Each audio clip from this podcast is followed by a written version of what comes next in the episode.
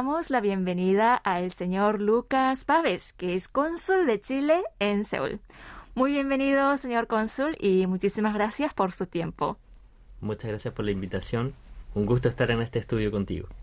Bueno, eh, tengo muchísimos temas que me gustaría abordar en esta ocasión, que se da justamente en el marco de la celebración de los 60 años de relaciones diplomáticas entre Chile y Corea del Sur. Así que voy con esta primera pregunta. ¿Cómo han evolucionado los lazos entre Chile y Corea en esos 60 años? Estos primeros 60 años, como nos gusta llamar, proyectando la relación hacia el futuro, bueno, los celebramos este 18 de abril y el inicio de la relación fue de una manera eh, muy cortés, muy en línea con la diplomacia y políticamente desde el marco del postguerra de Corea. Si bien es cierto, nuestros países están separados por 18.000 kilómetros, esto no impidió que con el devenir de los años, con las nuevas décadas, la relación pudiera fortalecerse en lo político, en lo económico y en lo social. Por ejemplo, en la década de los 80 comenzó la primera ola de migración coreana hacia Chile. Esto se fue asentando principalmente en el área del comercio en nuestro país, en la ciudad de Santiago, donde hay un barrio que es Patronato, donde está asentada la mayor parte de la comunidad coreana en Chile, que ahora son cerca de 2.500. En los años 90 esto continuó, también vinculado al comercio, al área textil principalmente, y yo diría que con la firma del TLC y su puesta en práctica el 2004, los lazos comienzan desde lo económico a fortalecerse mucho más. Comienzan a llegar productos coreanos a precios mucho más asequibles para la población chilena y productos chilenos para la población coreana. Y de ahí hemos derivado en una agenda que es mucho más integral, que ya no solo aborda lo comercial y lo económico, sino que también lo cultural, lo político y temas de diversa índole como lo antártico, energía, entre otros. Eh, justamente eh, con motivo del 60 aniversario de las relaciones diplomáticas, el presidente de Chile, eh, Gabriel Boric, y el presidente de Corea del Sur, Moon Jae-in, intercambiaron sendas misivas. ¿Podría comentarnos algo al respecto? De hecho, el, el que hayan intercambiado las cartas es un gesto simbólico muy importante y que demuestra los lazos de amistad, no solo política, sino de hermandad que hay entre nuestros dos países. Y principalmente, además de las felicitaciones, esto se enmarcó en un seminario que nosotros organizamos el 19 de abril para abordar la relación desde el ámbito de la política, desde el ámbito de la ciencia y tecnología y desde la cultura. Y de hecho va muy en línea con el contenido de las cartas de ambos presidentes, que además de las felicitaciones, recalcaron lo integral de nuestra agenda, es decir, los múltiples temas que, en los cuales estamos trabajando conjuntamente. Eso se refiere a temas de alimentos, energía, cambio climático principalmente y muy un tema de futuro, pero también otros como los derechos humanos, que son transversales. Y eso, en mi opinión, demuestra también los valores comunes que tenemos tanto Chile como Corea y que nos permiten trabajar en el ámbito bilateral, pero también multilateral, por los mismos objetivos y desde una, una visión de confianza mutua que tenemos nuestros dos países el seminario que tuvo lugar la semana pasada, ¿cómo se organizó? Eso fue muy interesante porque surge como una iniciativa desde el año pasado. Eh, ¿Cuál era la mejor forma de abordar la relación bilateral? Eh, y dentro de esa planificación consideramos que un seminario que fue de manera híbrida, es decir, online y presencial, era la manera más eh, propicia. También porque queríamos hacer parte tanto a la, a los interesados, a la comunidad chilena como coreana.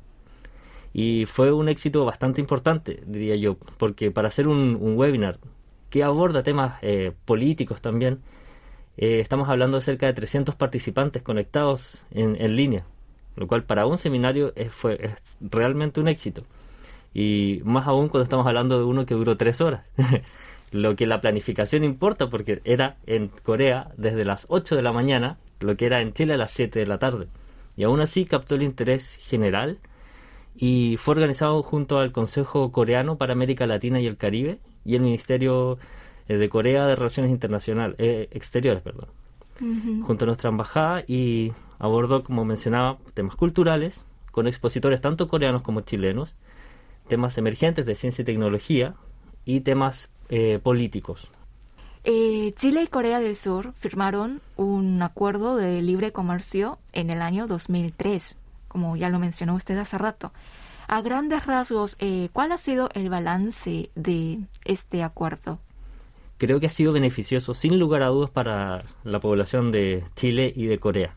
Recuerdo, por lo que he leído también, porque yo era no, era mucho de avanzada edad en ese momento, eh, tenía 14 años pero recuerdo que, claro, habían desconfianzas en sectores eh, coreanos y chilenos de qué podía ser la repercusión del, del TLC, si podía tener esto detrimento para algún sector. Y fue importante porque también Chile y Corea encontraron en este TLC un primer paso para la internacionalización de las economías.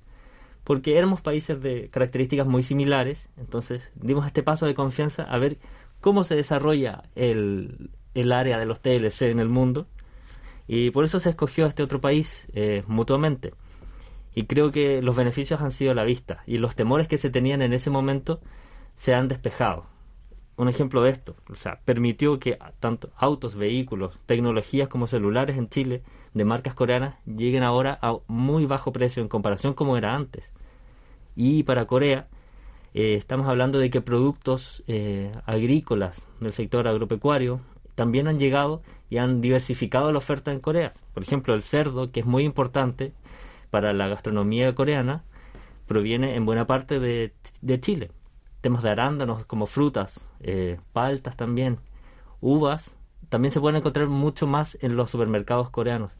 Y principalmente, y uno de los productos estrella, por supuesto, que es el vino, el cual también se disfruta en todas las, eh, las mesas coreanas no en vano tenemos el 41% de los, eh, del consumo de vinos importados en Corea proviene de Chile. Somos el, el, primer, el primer socio para el consumo coreano de vino, lo cual nos tiene muy satisfechos. Y también estamos abriendo hacia otros productos, por ejemplo el salmón, también desde los productos del mar. El calamar también es muy importante en la gastronomía coreana y proviene en buena parte de Chile. El intercambio humano es otro punto muy importante. Hay muchos coreanos que van a Chile. ¿Y en qué sectores hay mayor intercambio humano entre ambos países? Bueno, como habíamos conversado, por ejemplo, la ola migratoria coreana en Chile ahora bordea los 2.500 entre nacionales coreanos y chileno-coreanos también, que se han insertado en la, sociedad chilena de una manera excelente, en las áreas profesionales, no solo en el comercio actualmente, sino también en el mundo educativo de una manera significativa. Y en el proceso también de la dinamización de las relaciones bilaterales, muchos son los ejecutivos de altas empresas que tienen eh, sede en Chile y que viajan permanentemente. Estamos hablando del rubro de energías, tecnologías, y eso hace que, vaya dinamizándose la, la, relación también. Y en el ámbito público también, como mencionábamos, incluso eh, un oficial en la Antártida, un funcionario desde la Antártida de COPRI, eh, que esté, demuestra que hay una confianza también desde lo gubernamental.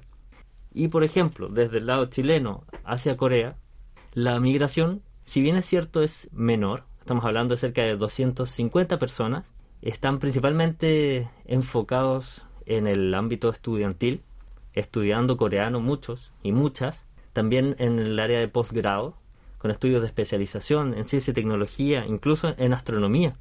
Vemos gente de, gente de Chile que está desarrollando sus proyectos acá. Poco a poco va a ir llegando más y más eh, gente a ambos, ambos países, una vez yo creo superada la, la pandemia. Chile y Corea también han suscrito un acuerdo de Working Holiday. ¿Podría comentarnos un poco eh, sobre este programa? El acuerdo está en implementación desde el año 2015 y ha permitido que cerca de 120, 130 chilenos vengan a Corea y cerca de 150 coreanos vayan a, Chile. ¿Cuál es la dinámica de este acuerdo que lo hace muy interesante? Es que es una visa por el periodo de un año en el cual la persona puede tanto trabajar como vacacionar, como el propio nombre del acuerdo lo indica. Que conozcan un poco más lo que es la realidad del otro país. Por un periodo de un año es bastante, es bastante amplio. Y esto de la pandemia ha afectado mucho el intercambio humano entre Chile y Corea. Sin lugar a dudas. No obstante, no, no cesaron de llegar ejecutivos y trabajadores calificados coreanos a Chile durante este periodo, porque hay distintos proyectos tanto de infraestructura como de energía que en Chile se están desarrollando por empresas coreanas. Entonces se ha mantenido, pero lamentablemente el flujo ha, descendido.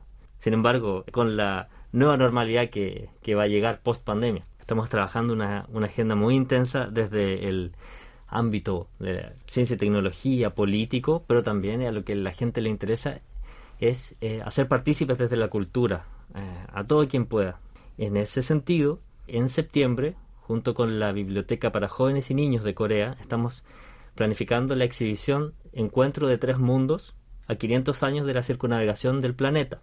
Esto quiere decir 500 años desde que se cruzó el, estrecho de Magallanes lo cual es, una, es un hito muy simbólico para nosotros, porque es el inicio de una u otra manera de un proceso de globalización que unió tanto a Europa como América como Asia.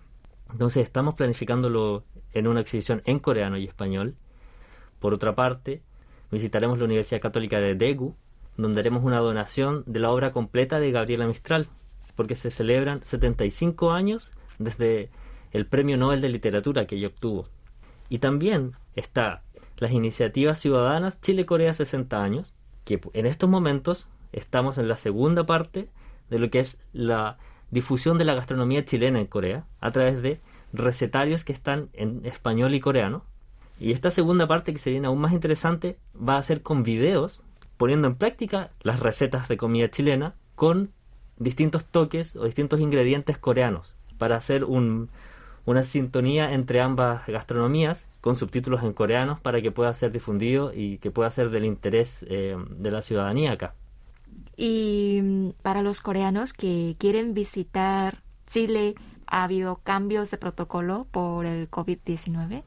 Sí, por supuesto. Eh, en estos momentos estamos rondeando esta semana los 2.000 casos diarios, lo cual son cifras menores que nos alegra tener en estos momentos, pero fueron posibles únicamente gracias a una campaña de vacunación muy fuerte, tal, tal como en Corea. Estamos hablando de que en Chile ya se está recibiendo la cuarta vacuna. La población que tiene la vacunación completa, es decir, estamos, es, es, superior al 95%. Esto ha permitido mitigar el, virus a un punto en que ya eh, a partir de abril estamos pasando una nueva fase de normalidad que hace que la regulación sea menor para el ingreso. No obstante, seguimos recomendando que haya tanto un PCR negativo para el ingreso a Chile como la validación de las vacunas que la gente tenga en Corea. Es posible a través de una website hacerlo para llegar a, Chile y de esa manera saltar cuarentenas y, poder hacer una vida normal en Chile. Entonces, enfatizo también eso, que es voluntario en estos momentos, pero es muy recomendable. También para mantener las medidas sanitarias y de autocuidado que cada persona tiene. ¿Y cuánto cree que conocen de Corea los chilenos? Bastante, cada vez más. Si mal no me equivoco, creo que Chile en América Latina es el principal consumidor de K-pop a nivel de ah, streaming. Y bandas, las bandas estrellas como Twice, por ejemplo, van a Chile y se llenan los para los conciertos.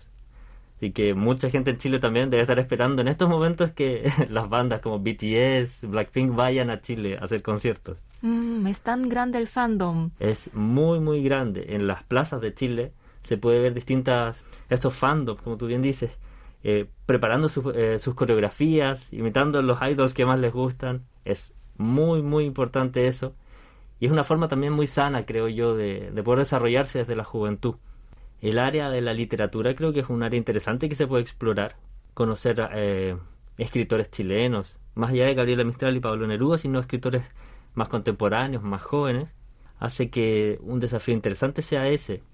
Por otra parte también los medios audiovisuales, porque no hablar de eh, producciones eh, conjuntas tal vez, en las cuales se pueda conocer un poco de la, de la realidad del otro país.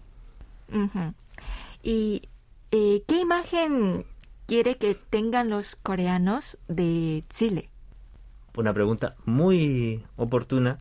Yo creo que eso es una construcción en sí mismo, permanente.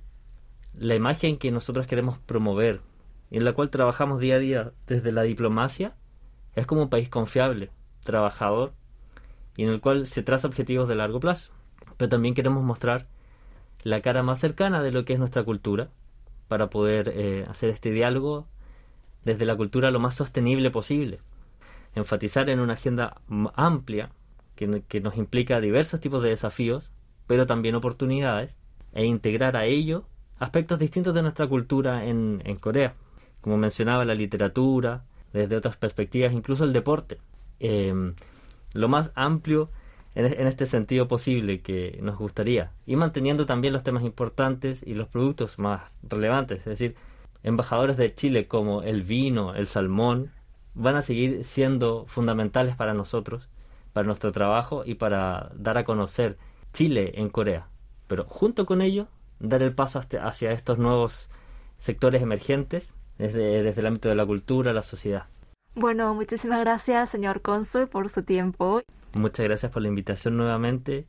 También los invitamos a que todos quienes quieran puedan hacerse parte de esta celebración de los 60 años eh, de relaciones diplomáticas, porque es un hito muy importante, principalmente porque marca el paso de una generación, como se plantea aquí. Entonces queremos que eso impregne el sentido de lo que es este año 2022 para Chile y para Corea.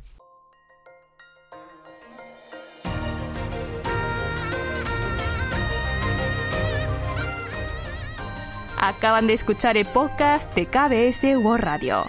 Hay muchos más contenidos en word.kbs.co.kr barra Spanish. Gracias por seguir en sintonía. KBS World Radio.